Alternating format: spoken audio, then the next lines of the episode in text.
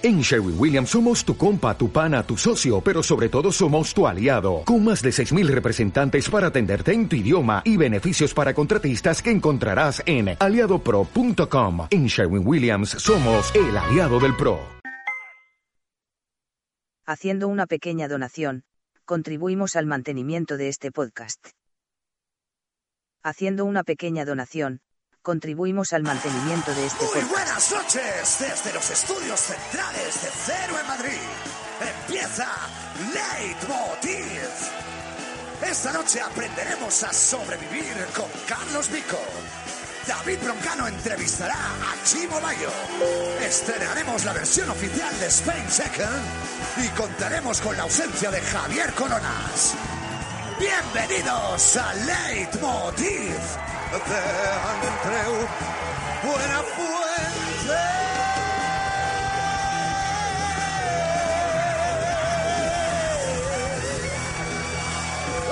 Ahí está, muchas gracias. Por favor. Buenas noches. No entiendo nada, soy como un perro. Le jadeas y...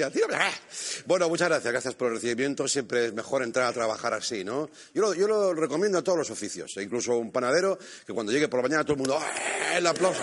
Ese tío te hace el pan con una gracia. ¿Sabes? En el Ministerio de Hacienda... ¡eh, puta madre! Y todo, toma, chica, pan, caca. Joder, qué ideas más buenas tengo. Bueno, oye, hoy los medios eh, solo hablan del debate sobre la reapertura de la central nuclear de Garoña. La cosa es que la empresa que explota la energía nuclear en Garoña, que a lo mejor explotar no es la mejor palabra. Bien, la empresa se llama Nuclenor.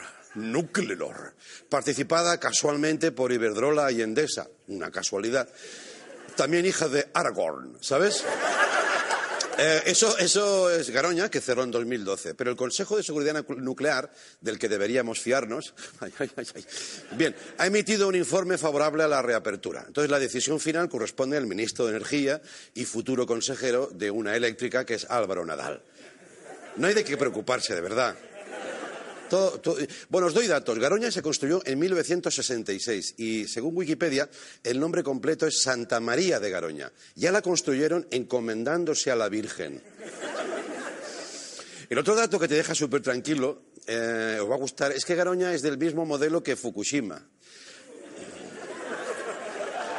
Pero en no, pero en vez de japoneses, llevada por españoles. Nada de qué preocuparse. Ah, Dios. Bueno, es el aplauso del miedo, ¿no? Sí, bien. Vale, vale. El debate ha coincidido con dos noticias, una buena y otra mala. La mala es que ha habido una explosión nuclear en una central nuclear en Europa y la buena es que ha sido en Francia. Eh, no, es broma. No, sí. No quiero a un conflicto ahora con Francia. Dentro de poco habrá en Francia, eso sí, quesos fosforescentes, croissants de tres brazos, bueno. Y los franceses serán simpáticos. La... Sí, sí. Los de París. Oui, París. Eh, S'il vous plaît, le, le roux, tal- eh, Qu'est-ce que ça? Yo digo, ¿sos del queso? ¿Esos del queso? Que van así. Es que no, no, no no compris, les éléphants, bon. Digo yo, si no sé hablar inglés, te voy a hablar en francés. Bien, la energía nuclear, que me pierdo, es un marrón, es un marrón siempre, no solo por la seguridad, sino por los residuos. Ese es un tema. Claro, dicen que pueden seguir radioactivos mil años. Mil años, ¿eh? ¿Y quién vigila eso? ¿Jordi Hurtado? Mil años. Claro. ¿Qué? Claro. Bueno. Hay que apostar por nuevas fuentes de energía limpia, renovables. Por ejemplo, podemos poner una dinamo en la puerta giratoria de las eléctricas y eso genera una electricidad para toda España. Solo con los, claro, exministros que entran. Taca, taca, taca, taca, taca, taca. Claro, y siguiendo con la seguridad nuclear en España, no sé qué ha pasado, eh, hoy ha desaparecido un maletín nuclear en Barcelona. Yo no he sido que estoy aquí. Maletín nuclear. ¿eh? En Telemadrid ya han dicho que Puigdemont está fabricando una bomba atómica para romper España. Atención que tiene ese aspecto por si lo habéis visto. Alguien, Mira, es este. Sí, que a ver, no pasa desapercibido, ¿eh? No es una riñonera, pero bueno. Según las autoridades, no es peligroso si no se rompe y no se abre, como España. Entonces, eh, claro. Claro. Le han dicho, ¿qué hacemos, Mariano? Pues nada, ¿qué va? Nada. Ah, vale, vale, no hagamos nada, no toquéis nada. Dejadlo ahí, hombre, pero es peligroso. Si no hagáis nada. Un guardia civil eh, con una escafandra, parece un chiste, pero es la continuación, ¿eh? Un guardia civil con una escafandra ha emitido un comunicado Primero no se le entendía, le han dicho quítate la escafandra que no se ve, no se oye. Ah, sí, eh, ha emitido un comunicado pidiendo lo mismo que hemos pensado todos con Garoña. Por favor, que nadie la abra. Que somos muy curiosos los españoles. Que aunque lo hayas leído o te lo han dicho, mira, esto es el maletín nuclear, han dicho que no, no lo abramos. ¿Qué hace en español? Abrirlo.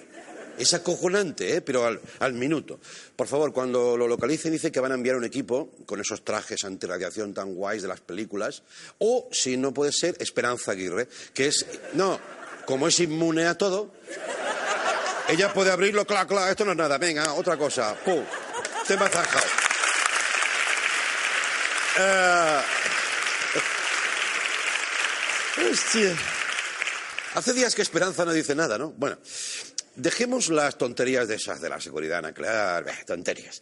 Y vamos a lo que tiene en vilo al país. Después de que el Alavés se clasificara ayer para la final de la Copa del Rey, creíais que yo tocaría el tema, ¿eh? No, muy por encima, ¿eh? Entonces, queda inaugurada oficialmente la polémica sobre dónde se jugará. Al parecer, el Barça ha pedido un año más jugar en el Bernabéu, pero por pedir, ¿sabes? No te lo van a dar, pídelo igual, pídelo. Entonces, ahora lo que va a molar de verdad es saber qué excusa pone Florentino este año. Igual lo del maletín radioactivo es cosa suya. Y te dice, no se puede, no se puede porque el Bernabéu es radioactivo. no sé qué ha podido pasar. Yo creo que hasta el propio rey, fíjate, se está hartando ya del tema y va a ofrecer jugar en un salón de la zarzuela. Sitio hay, sitio hay, porque es grande. Se retiran los muebles y las alfombras que te puedes caer. Joder, hay espacio, hay espacio de sobras como la copa es suya, pues se juega en su campo. Ya está, y punto. Y ya está. Claro. Yo creo que eh, al rey eh, le tiene que dar pereza, pobre. Bueno, lo de pobre es un decir. Quiero decir. No, porque pobre no es. La final la juegan otra vez un equipo catalán y un equipo vasco. ¿Sabes qué significa eso? Eso, claro, Felipe está hasta los borbones ya de este tema ya ha propuesto que sea la Copa del Rey, pero del Rey del pollo frito ya. Y Ramón, Ramoncina ha cedido, dice, sí, sí, mientras los pitidos paguen a las GAE, pues sí. Y, hablando del Barça, oye, atención a esta noticia, esta me encanta. Leo Messi tenía unos vecinos ruidosos que le molestaban. Hasta aquí todo normal, nos pasa a todos, pero él les compró la casa. Muerto el perro, se acabó la rabia. Qué fuerte, ¿no? O sea, Sí. Dice, ¿para qué vas a molestar a la Guardia Urbana si, si estás podrido de pasta? Pues la compra. Me molesta esta también, también, todo el barrio, todo el barrio. Pero bueno, ¿y ahora qué haces con esa casa? Porque como segunda residencia, joder, está muy cerca, ¿sabes? Dices, vamos de fin de semana. Sí, sí, vamos, venga. Y se van a la casa de al lado. Aquí hay menos ruido, parece, ¿no? Sí, no. Eso también, como son 25 hermanos que todos parecen iguales, pero con pesos diferentes. No, sé si habéis visto la, familia Messi, sí, en fin, bueno. Em, espera, que me, la, quito. Creo que, lo que va a hacer es alquilarle la casa a Cristiano Ronaldo.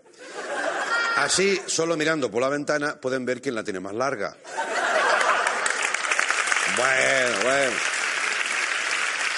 De todas maneras, joder. Ya, ¿cómo era esa frase? Hay una vida mejor, pero es más cara, ¿no? Sí, sí, sí. Desde luego, teniendo dinero, joder, las soluciones son más sencillas. Que quieres comprarte ropa, pero te da pereza hacer cola. Te compras el Primark. Y que te la traigan a casa. O sea, que hagan una cola los trabajadores desde el Primark y le llegas a casa. Esta sí, esta no. Esta me la como, me la como yo, ¿sabes? Eh. Entonces, no, no, eh, espera. Eh, He dicho esto, he hecho esto por algo, ya veréis ahora. Bueno, los ricos son así, amigos. Mira, Trump se ha comprado una democracia. Y eh, ha comprado. Cuando no le guste, pues ya la tirará. Y cambiando de tema y a cabo, unos sociólogos europeos han publicado un estudio hecho en 40 países que revela que los empleados tienen más nivel de inglés que sus jefes. Atención porque el director del estudio ha declarado despedidos, motherfuckers. Y tú dices, ¿y España dónde está? ¿no? Porque siempre tenemos esa- ese tema de qué mal se habla aquí. Bueno, ocupamos el puesto 16. Buah, en la mitad de la tabla. In the middle of the table, ¿no? Entonces, en las empresas se ve que hay nivel. Se ve que en España hay bastante nivel ya. Llega un mail en inglés y siempre hay uno que dice, llama a Martínez que tiene una novia de Erasmus, ¿sabes? Es que es francesa, da igual, coño, llámalo. Que sabe de idiomas. Bueno. Y tú llega Martínez, lo lee dice, es un mensaje urgente del señor Enlarge Your Penis. ¿eh? Y, es- y ese, quién es, no se escribe mucho. eh. Que los jefes no sabrán inglés, pero en cuanto pueden, te meten palabras en inglés. After work, networking, MILF, 2000, 3000. ¿Vale? Bien. Ah, os recomiendo que, por favor, nos acompañéis hasta el final. El programa de hoy promete, el público es fantástico, la noche es propicia. Empieza el leitmotiv. Venga, vamos para allá.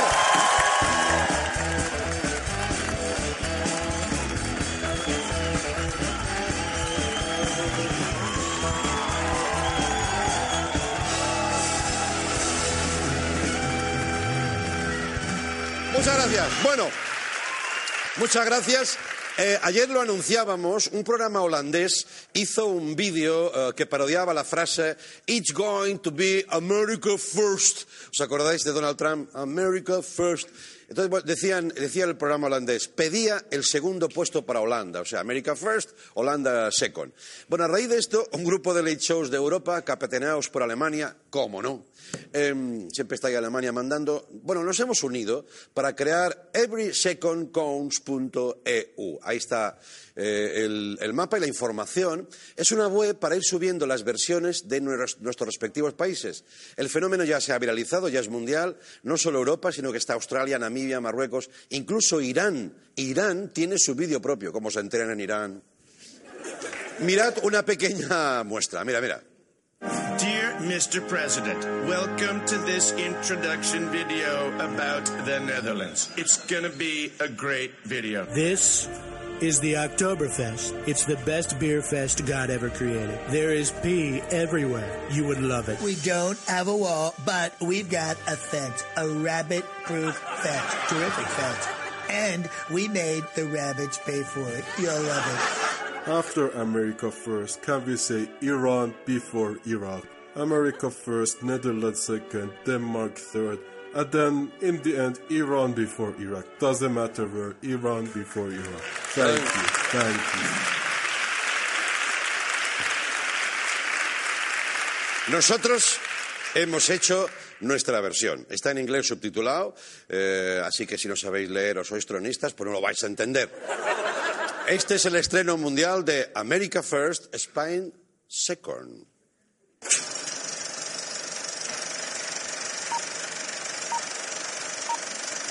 This is a message from the United Nations on behalf of Spain. Spanish government is too busy messing the country up. Dear Mr. President, this is an introduction video about Spain. The European Mexicans, the good Mexicans, good hombres. Spain is the best country in Europe, or as you may know it, the best country in North Africa. Better than Netherlands, it's true. The Dutch are drug dealers. Good drugs, bad people. Mexico, you like it. No problem. We have experience in that. In 1492, we massacred millions of Aztecs. We just did it. We infected them with a cold. We made a wall of virus and they paid for it. Brilliant. We sent Hernan Cortez, a great motherfucker. Our Chuck Norris, badass. He stole all the gold so we could dress our teenagers. Los Canis. We also built lots of showers made of gold. Golden showers. We know it's your passion, but don't Google it. It's disgusting. Yes, we created the Mexicans, but we did it by screwing all the Aztec girls. We also screwed Mayan girls, Inca girls too. We grabbed three entire empires by the pussies. It's sexy. Los Españoles are great. This is Alex Gibaja. If you come to visit us someday, you can land the Air Force One on his forehead. We have Julio Iglesias. He's a typical macho. Even more macho than you. And more orange too. You sleep with Melania. It's true. But Julio slept with Melania first. Don't be afraid about that, because fear leads to anger. Anger leads to hate. Hate leads to suffering. And suffering leads to wearing a weird hairstyle. This is Panama. It's not Spain, but all our money is here. Why? Don't ask him, Rajoy, our president. He doesn't know. He doesn't know anything. Not even he is our president. But he's a good working fast. The best. So if you want to talk with a little Spain, please contact Angela Merkel. You can grab her by the Deutsche Bank. Look at this. Los Pirineos. We made it. It's a wall of ice to protect us against the white walkers from the north. Scary people. Every summer, they come to steal our sun and our alcohol. We have some of them locked up in Magaluf, Mallorca. It's like Guantanamo. We force them to drink chip sangria. It's nice torture. It makes them doing silly things like balconing or imitating Walking Dead characters. We have nice traditions, good ones, like stealing public funds, spoiling rice by throwing crazy things into it, or painting the best portrait of Jesus ever made, like the Omo. It's fantastic. We also have flamenco. Not that one, like the emoji. Flamenco is like blues with wider people. Much better. Huge ole. We also love killing bulls dressed like a Cirque du Soleil clown. We kill them just for fun. It's silly. We have lots of bulls. You will love them. They also produce bullshit. Know what? We invented the Spanish Inquisition. The cool ISIS. The ISIS as it should be. The good one. Nobody expect us. They like to burn people in the name of God. Like KKK, Inquisition, and KKK. BFF. Best friends forever. Senor Presidente, we totally understand it's going to be America first. But can't we just say Spain second? Others will say they have to be second because they discovered America. Fake news. Mentira. The Vikings? Fuck them. They are tourists. We are conquistadores. I'll say Colombo was Italian. Okay, great detective. Love it. Great show. But that's not the point. Or Turkey. really? Turkey's not a country. It's a Thanksgiving dinner. So it's totally clear. Uh, okay, okay. We thought it was India. Right. Minor details. But nobody can deny that Spain discovered America first. My best regards to Dory.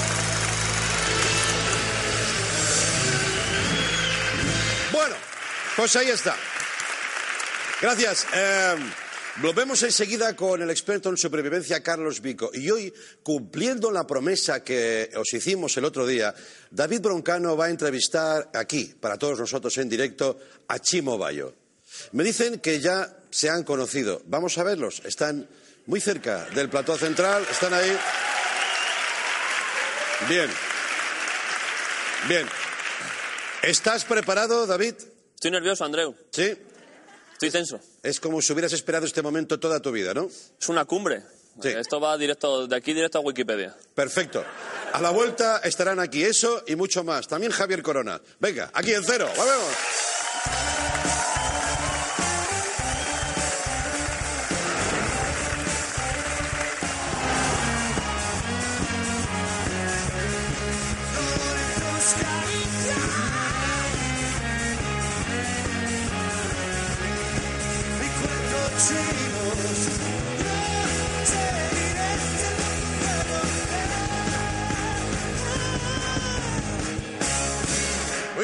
Sí señor.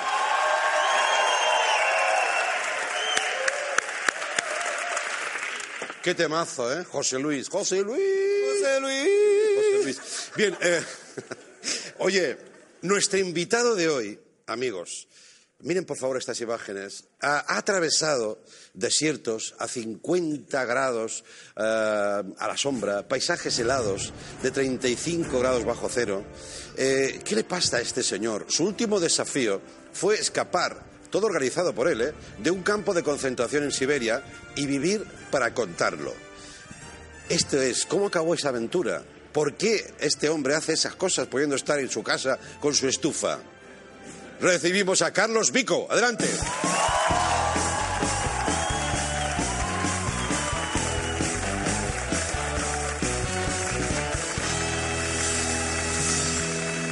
Hola, Carlos. Muy buenas.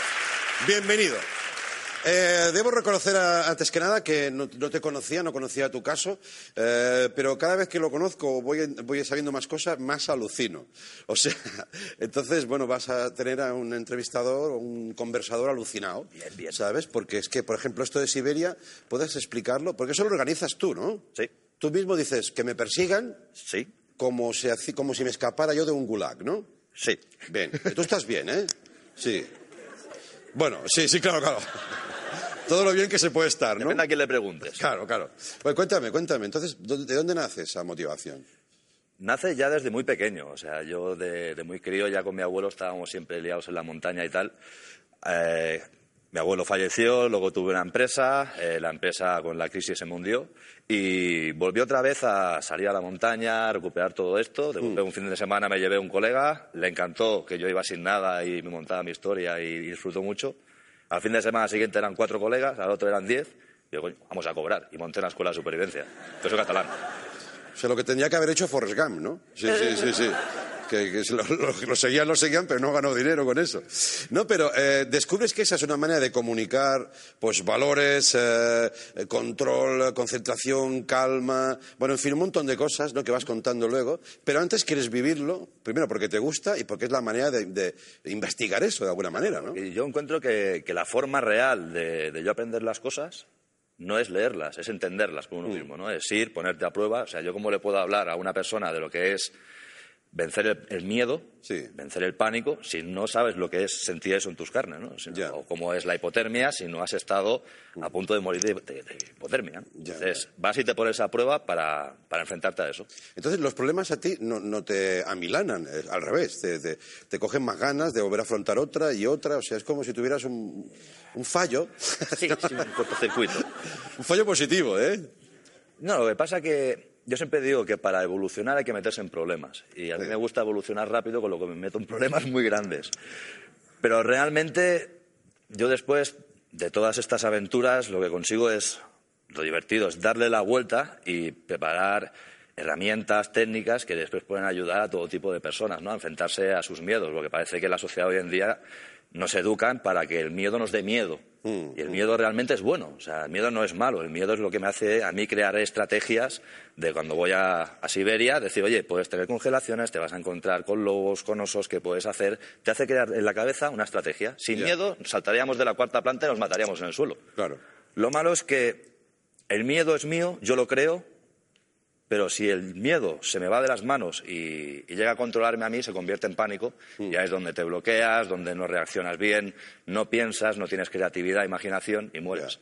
Uno de los grandes problemas es que en supervivencia nos han vendido la moto que para ser un superviviente tienes que atarte una cinta roja a la cabeza, un machete grande en la mano y a matar Charlie, ¿no? Sí. Esto es lo contrario. Realmente la supervivencia es, en un momento dado, con lo que tienes en la cabeza, con lo que tienes en las manos y lo que tienes alrededor, es solucionar un problema. Tú puedes estar aquí, comerte un bocadillo, atragantarte y es supervivencia pura, te vas a morir. Ya. No hace falta irse a la montaña. Ya, ya, ya. Y además tú optas por, por a- aprovechar lo- los recursos que tienes en todo momento, la, la mínima cantidad posible de, de herramientas, digamos, modernas, Sí. de prendas, de todo eso, ¿no? O sea, es un poco volver a los orígenes, ¿no? Sí, porque allí, precisamente en Siberia, lo que tratamos de hacer era una simulación de una fuga de un Sí. campo de trabajo, de un gulag.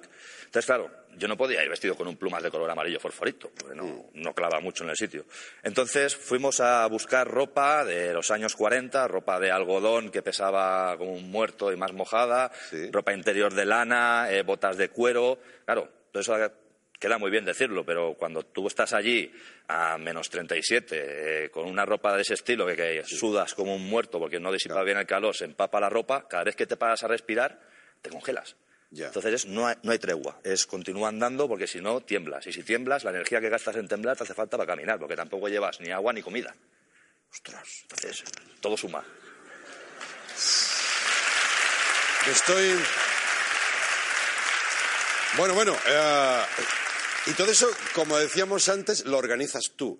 ¿no? De repente hay unos señores que me imagino que también alucinan un poco, ¿no? Cuando vienes, cuando vas y les dices, mira, me vais a perseguir, ¿sabes? No me deis tregua.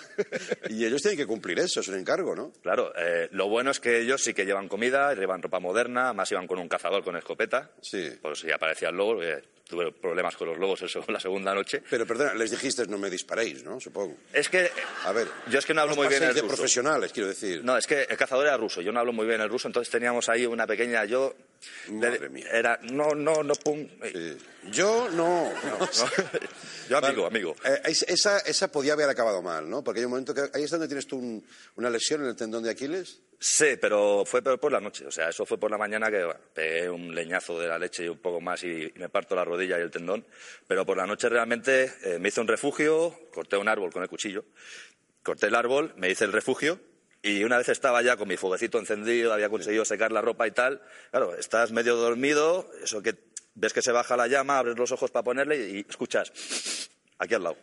O sea, yo estaba durmiendo apoyado y al otro lado tenía un lobo.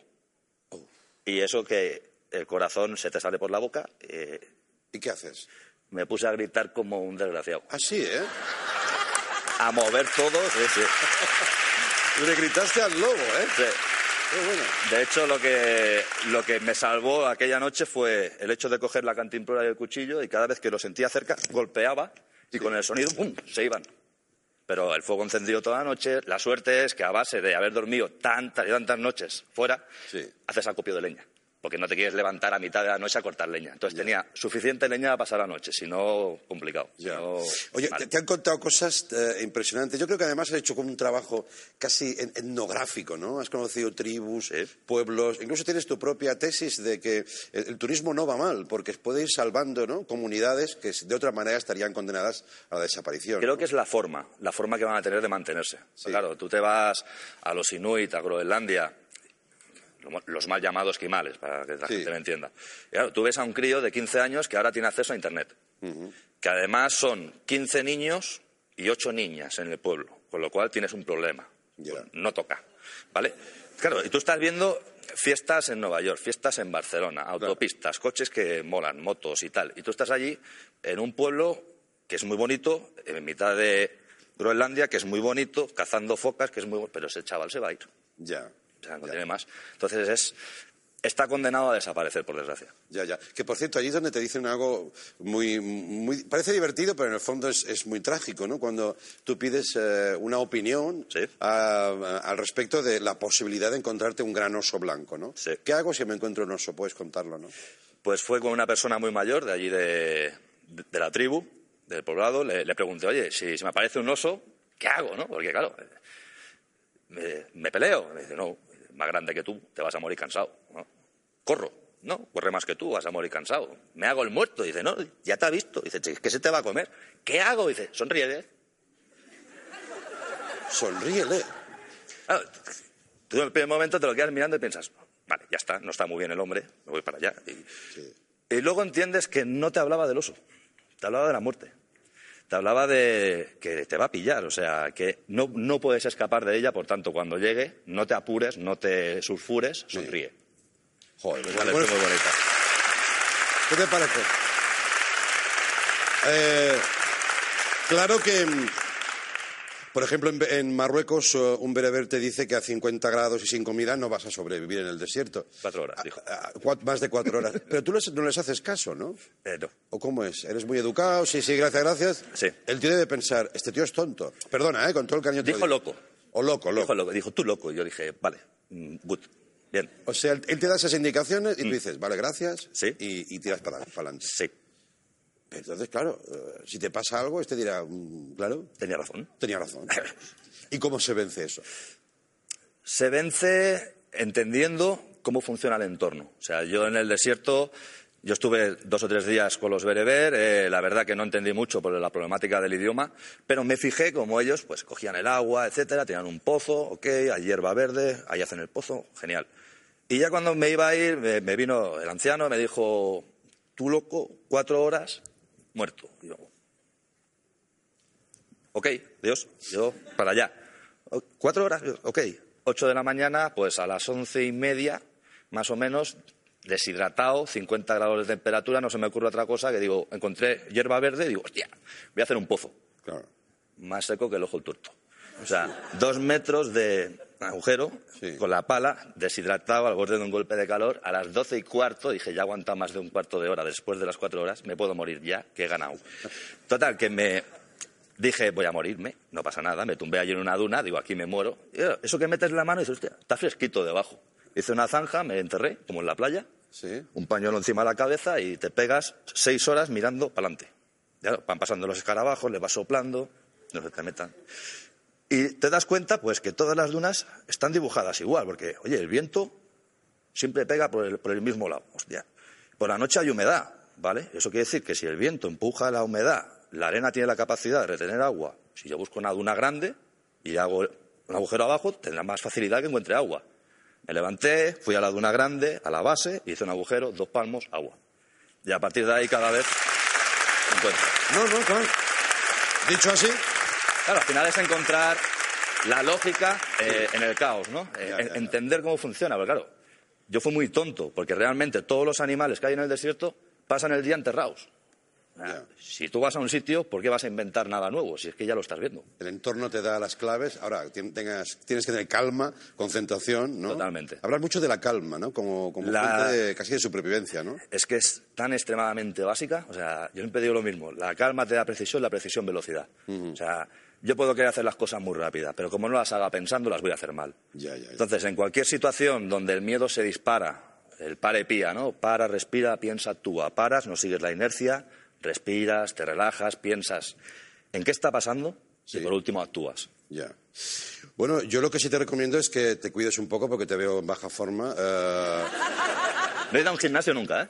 no, Tengo huerto. tienes un huerto. Ese es tu gimnasio, ¿no? Claro, tú estás a tope todo el año, ¿no? Eh. Eh, ¿Y cuándo decides que te vas? ¿Hay un impulso, hay un plan? Buscamos las peores condiciones de los peores lugares. Mm. Es decir, a Siberia nos fuimos porque hubo una ola de frío tremenda en enero. Y dijiste, ahí, ahí. Para allá. Sí, sí. En Groenlandia fuimos que hacía ocho- 80 años que no había un huracán en el hemisferio norte en el mes de enero. Sí. Claro, en enero además es cuando hay menos horas de luz. Entonces combinas poca luz con malas condiciones. es- Mm. Ya. Y ahí te pones tú, ¡guau, qué guay, ¿no? Va a ser eso, ¿no? ¿Y, y tienes algún objetivo más? Sí, ¿El siguiente se puede contar? ya frío no. Ya frío ya no.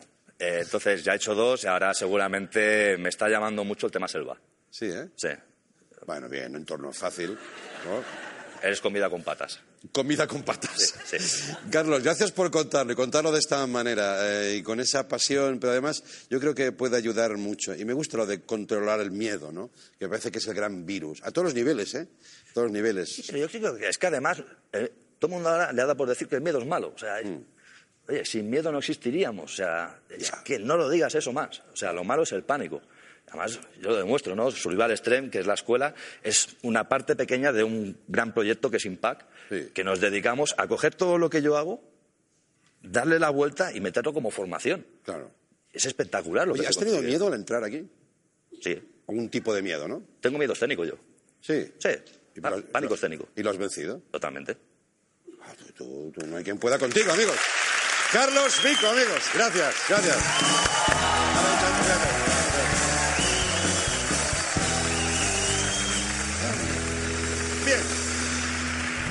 Vamos a ver. Em, el lunes eh, lanzamos un reto a Broncano. Vamos a recordarlo. Yo creo que deberías hacer un programa tú especial con el público, que es conozcamos a fondo la época de Chimo. Joder. Y hacerlo tú. Vale. ¿Estarías dispuesto a hablar con él? Yo estaría bastante dispuesto a hablar con Chimo, nos podemos entender en muchas cosas. Sí, ¿eh? Sí, sí. Oye, yo creo que lo deberías entrevistar así. ¿Con esto? Sí. Yo te dejo el plató Pero, para ti, todo para ti, durante Sí. 10 minutos. Sí. Tú así vestido y Chimo Vaya allí en el centro. Pero Chimo- Lo veo con una gran bola. Es que lo veo, ¿eh? Una bola de estas de discoteca, pero muy grande. Pero Chimo, si me ve así, igual lo flipa y piensa que ha vuelto a esa época y me, y me navajea. Chimo, Chimo muy listo. No. Gente David Broncano, vamos con él, venga.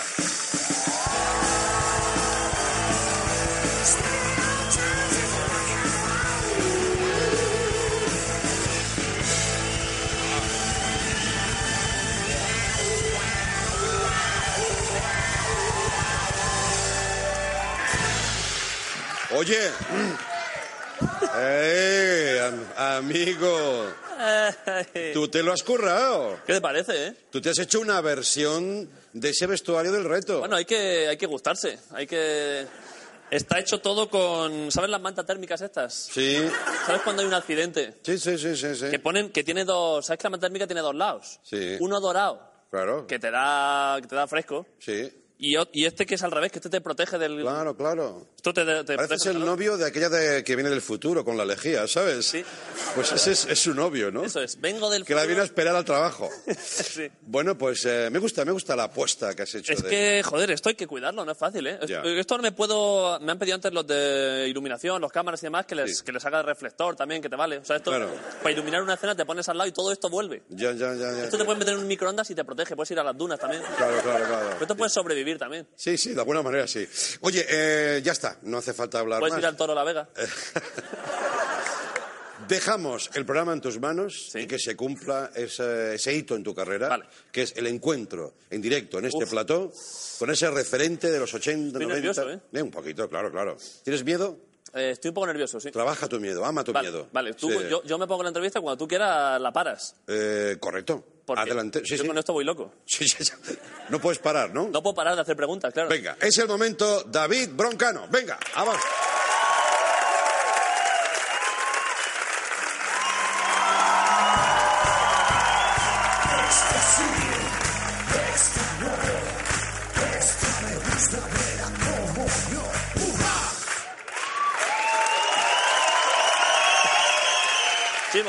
¿Qué tal, David? adelante.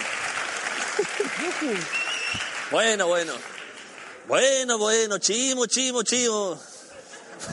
Voy a quitarme las gafas, ¿va? Hostia, sí, quítatelas. Eh, ¿Llevan algún tipo de protección también para algo? No, son gafas antibolas. Depende de la bola que venga un tío, pues la Anti- paras o no. Antibolas. Antibolas. Está el chaleco antibalas y el chaleco antibolas. Ah, en vale. la ruta lo llevaba mucho yo. si estás en un gangbang o lo que sea, también. Claro, claro. ¿Cómo nos entendemos? Eh, Chimo, eh, antes de nada, ¿qué marcha me llevas? Eh, es la primera pregunta que alguien que viene de la ruta del bacalao, ¿qué marcha me llevas, Chimo? Me marcha, me lleva Chimo.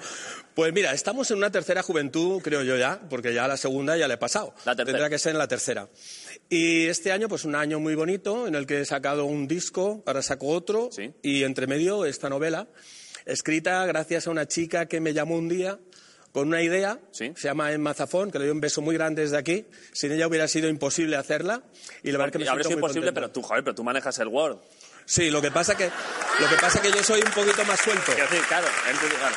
O sea, ella ordena las cosas, ¿no? Sí, bueno, ha sido la primera novela hecha a cuatro manos, que no es un de eso que has dicho tú antes. Por supuesto. Oye, la bola esta me está volviendo loca. ¿Esto porque... O sea, esto siempre crea esta epilepsia? No lo sé, yo, yo es que creo que antes me han dicho, ten cuidado, no te comas la bola. Vale. Y yo digo, pues no me la voy a comer. No te preocupes. Pero se te puede, se te puede ir la bola. Se te, también. se te puede ir. Has hablado de Casa con Disco y tenemos un extracto del videoclip. ¿Sí? ¿Del De- diablo? Diablo. Ah, eso tiene una explicación. Di- pero lo ponemos. Claro. Poned Diablo. Mira.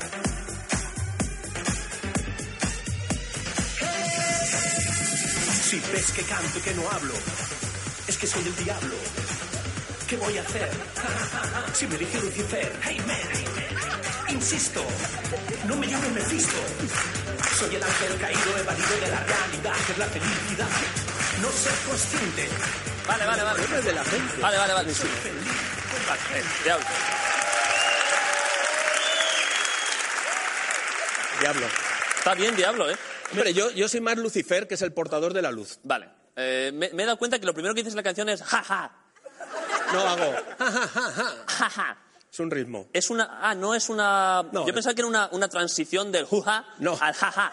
El jujá de momento no tiene hijos. No, no ha tenido. El porque- jujá es el jua y el jujá. Es como el esta sí, ¿Cómo- esta no. cómo el jua y Como el el- bien y como el mal. Pero como el juja y el juja. Hay dos variantes. Claro, hay dos. Es jua. Qué bien me ha salido, lo he hecho igual que Chimo Bayo, ¿verdad? y la otra... y la otra es el marca de la casa, que es ¡Juja! Ah, vale, o sea, una es Jua, que es como, como ya de, de- de edad media. Esa H aspirada. Vale, y la otra es Ju, dame un momento. Jua. Ah, vale. ¡Juja! Eh, es cierto, tenemos una... mm, Hay una leyenda urbana. Es que no te creas que es fácil, ¿eh? Hay una leyenda urbana que dice que tienes registrado como marca comercial el Juja. Claro. ¿Esto es verdad? Sí. O sea, Claro. si, si alguien, si alguien dice Juja por la calle, No, tiene que hacer el no, signo no, de la no, R, no, no. esta de- No, eso no. Además, me gustaría que lo hicieran ellos. Un jujá todo. Vamos a ver. Esto, déjame que lo entienda. Podéis hacer jujá gratis, ¿eh? Claro, pero vamos a ver. No es eso. No, no, gratis no, vamos a aprovecharlo. O sea, esto quiere decir... Pero vamos a cobrarles hoy. Chimo, vamos a ver. Si tú dices jujá, eso quiere decir que te llevas una panoja por eso. O sea, tú dices, alguien dice jujá sin darte permiso a ti y a ti te llega a tu casa allí en, en Barraca. No, es, eso es para una marca. Para una marca de ropa, una marca de bebida energética, alguna parida de ese tipo. Pero la gente de las GAE no lo sabe. Entonces yo creo Sí que lo saben, sí. Yo creo que si aquí pedimos a la gente, que hay 160 entonces aquí, que todos digan juja de golpe, esto, Sería- la- esto te, vi- te llega una virutada a casa Sería que flipas. maravilloso, además sería un hito, ¿eh? Vale. Un hito. Vale, si quieres ponerlo como una cosa comercial, estamos sacando aquí un nuevo producto. La gente dice juja y tú a contar billets. Pues claro, sí, sí. ¿Lo hacemos? Claro. Vale. Vale, eh, todos tenéis que decir, vamos a ver, es complejo, ¿eh? Eh, tenéis que decir ju, que es en fa, y, y ja, que es en do. Eso es, ju, ja. Claro. Ju, ¿cómo es? Juja. Dale, dale, tienes que darle como, como para afinar en los conciertos. Ju, ja. Juja. Vale, lo tenéis. ¿Vale? Vale, hoy aquí, ¿estáis listos? Hoy, en Movistar Cero, presentamos un nuevo producto. Se llama... Venga, pues para ti. Bien. Ahí está, chico. Vale. Eso ya, eh, billetes que te llegan para lo que tú quieras. Eso sí, para, la próxima novela. Para comprarte la lámpara esa de lava que hace colores locos. Esta es anterior a mí, creo. Cosas de fliparlo. Sí, vale. Y luego, el, el libro. No iba a salir y me lié. El mejor título del año.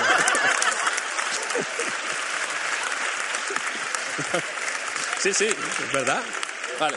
El otro día, no- eh, el otro día nos dimos cuenta que abriéndolo, lo abras, tiene 280, 50 páginas. Lo abras por, den- por donde lo abras, sale droga. Literalmente, o sea, lo abras por la página que, que lo abras, siempre sale LSD, mira aquí cocaína, de verdad, en todas. Sí. ¿Lo hiciste aposta? O sea, te pusiste como un filtro de Google de, joder, Sí. tiene que ir mandanga en cada página porque esto... Bueno, eh, la verdad es que está escrito a cotomanos. Unas veces la ponía Emma y otras veces lo ponía yo. Vale. Pero ten en cuenta... Pero, o sea, tú, tú hiciste la novela entera y luego ya la fuiste salpimentando con No, no, no, no. No, la novela, la novela es una historia realmente de la búsqueda de la felicidad. No quiero Por- decir por que para conseguir la felicidad se tenga que poner hasta el culo. Lo que yo le decía a mi madre cada vez que venía de Gabana, mamá, vengo de... Tú ves. Vengo de los baños de minusválidos de buscar la felicidad. Claro, si es que... No te preocupes. Siempre. No, no, todo tiene, todo tiene una explicación. Eh, estos son dos personas de 55 años Sí. que se muere un amigo y se encuentran después de 25 años de no verse, ¿no? Y dicen, oye, ¿por qué no volvemos a intentar ser felices como cuando teníamos 25 en la ruta del bacalao? Y ahí empieza la trama kamikaze total en la que sale de todo, menos, no sé si algo de, algo de comer, no me acuerdo si sale algo de comer. Ah, de comi- o sea, de, de cara, No de cara al Ministerio de Sanidad, eh, se Sí. habla de todas las drogas, pero no hay colesterol en esta novela. Bueno, algo- O sea, no no puede, puede- puede puede haber- momento hay- que Puede haber algo, puede haber algo, puede haber algo. Vale, vale. No, pero eh, yo creo que después de que estuviéramos muchos años, muchos años peleando en que la ruta del bacalao conseguir que fuera cultura, porque cuando hay un movi- movimiento social de, de esa época, tan grande como ese, eso es cultura, es, Es un movimiento social grande. Por supuesto. Que la- Pastis eh, y Buenri, eh, por favor, sí. al, al MoMA. Pero, por ejemplo, por ejemplo eh, yo creo que también eh, la diversión o el hedonismo forma parte de la cultura, por ejemplo, mediterránea, ¿no? La diversión y todo eso. Entonces, claro, nosotros al final somos unas víctimas. Ahí en, en Valencia la gente se lo pasaba muy bien, pero recibíamos muy bien a toda la gente de España, ¿eh? Que luego dicen, no, solo de Valencia. No, no, venían de toda España. Y eso Hombre, es una... Hay gente de Zamora que le pega la lejía, igual que... Claro. O sea, una cosa no quita y la es, otra, y es una historia... Pero... Y es, es una historia, es una historia, hombre, es una historia, digamos que el mapa en el que se mueve es todo real, las discotecas, los nombres de, la- de los disjockeys, la música que se ponía, las carreteras, todo real. Pero hay una historia de ficción que es de estos dos individuos, entonces que está creada dentro de ese mapa, digamos que es una, una novela histórica de ficción. Vale, perfecto. Eh, vamos a... Y me lo y todo, ¿eh? Vamos a, vamos a acabar la entrevista con un tema que compusiste junto a Berto. eh, al que, Ah, sí. Joder, al que aquí se le idolatra. El Zascatronic. El Zascatronic. Escucha un momento, fue un día, yo creo que genial, porque surgió todo enseguida y creo que eh, hizo una prueba y, eh, y no entró en el momento adecuado, le dije, mira, tienes que entrar aquí. Y lo hizo realmente del tirón, o sea, que un mérito muy grande de improvisación, Vale, podemos- porque él lo tenía en la cabeza. ¿Te Solo parece- tuve que llegar yo y decirle, dámelo todo. La musa. ¿Sabes? Eh, Chimo Bayo, la musa del tecno. Llegó allí y. Vale, entonces, Sí. ¿te, te parece si metemos el Zascatronic? Sí. Y acabamos. Eh, Joanca, no sé si desde realización podéis hacernos aquí una, una freestyle. De, o sea, realización de los 90. Sí. La puta locura. Que esto Sí. parezca que vamos hasta arriba de Mitsubishi. Sí, sí. Sí, o de boomeranes. O de boomeranes, lo que eso ya cada uno lo que quiera. Entonces, metemos Zascatronic y aquí Sí. ya la locura en plató. Podéis Sí, pero que todos. ¿eh? Si lleváis extramonio podéis consumirlo, lo que queráis. vale, va, Zascatronic, adelante, metedlo. Venga, venga, pero todos.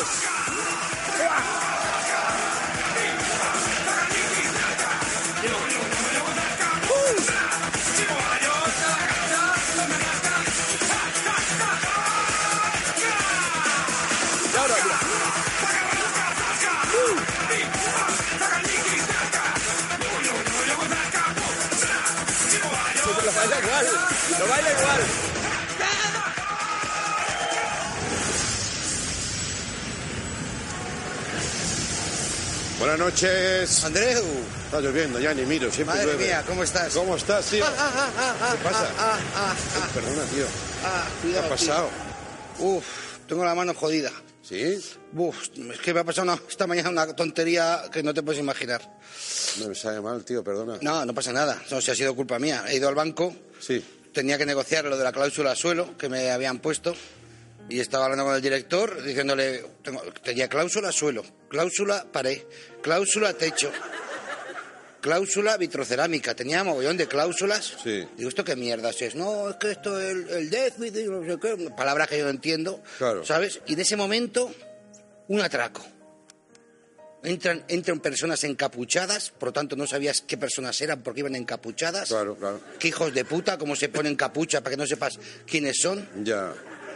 Y veo que viene uno con un bate de béisbol directamente hacia el director. Me imagino que tenían algo de rencor por algo que, que les hubiera pasado. Por lo que sea. Por lo que sea. Porque no han dicho, eh, todos, todos a la cláusula suelo, no han dicho nada de eso. O sea, ha- han entrado y uno con un bate de béisbol directamente hacia el director. Y, ¿sabes? Esos momentos en los que tú dices, hostia, yo entre el director y el del bate de béisbol, digo, hostia, puf, yo no soy violento, ¿eh?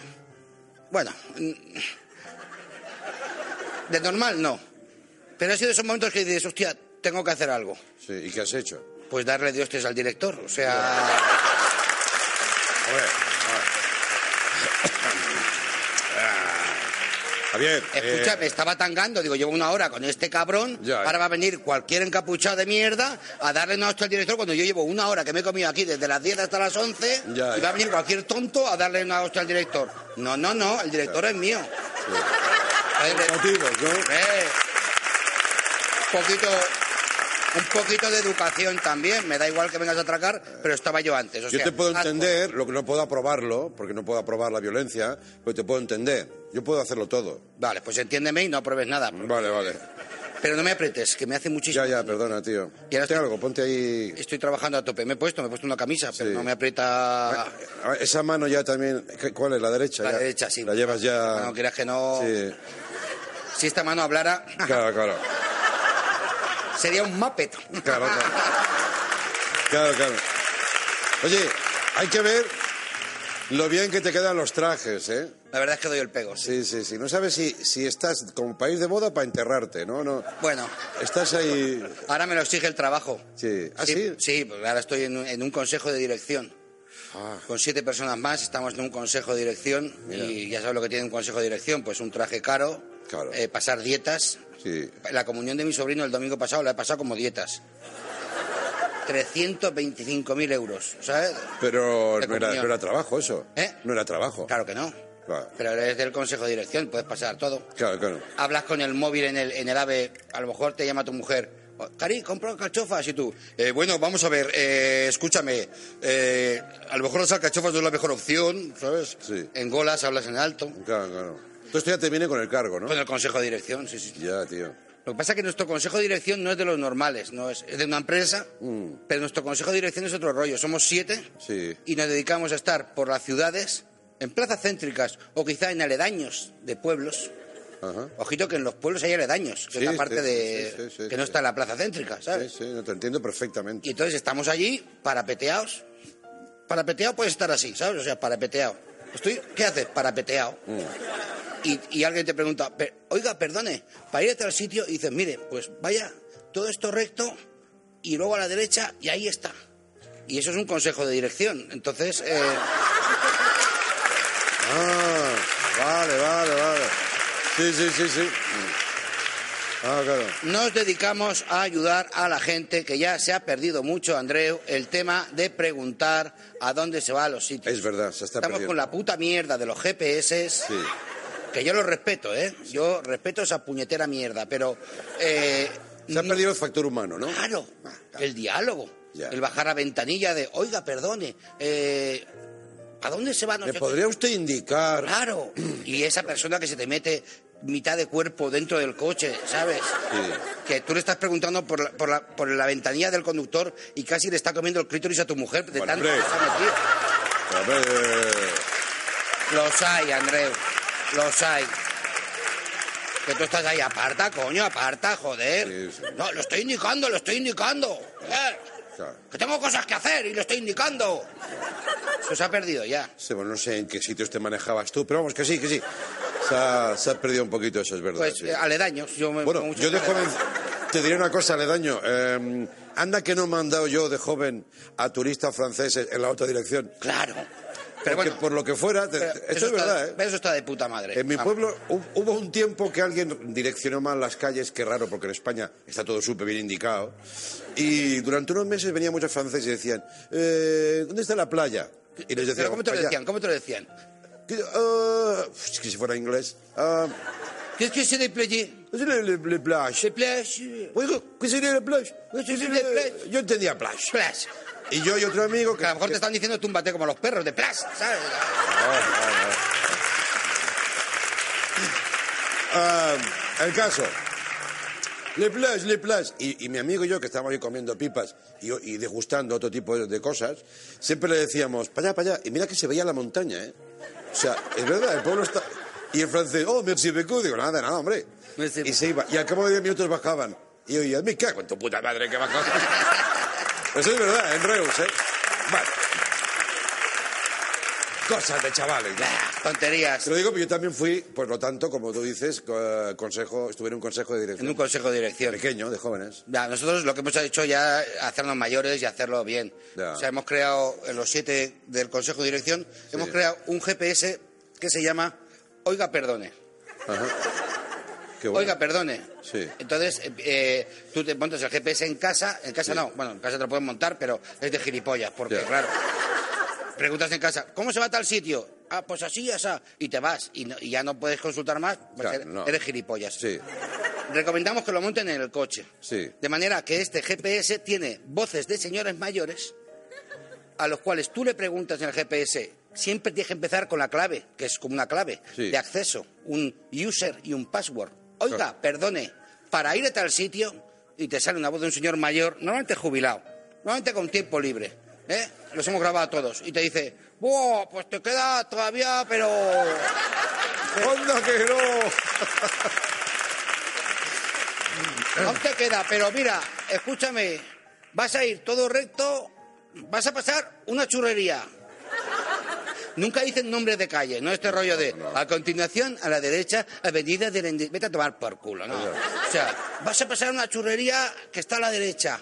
Pasas tres calles, no, porque el, mismo duda cuando te indica. Tres calles. Muy práctico, ¿no? Tres ca- no, son cuatro calles. Cuatro calles a la derecha. Hay un reformatorio, que ahí fue mi mujer, de joven, que ojalá se hubiera quedado más tiempo, pero bueno.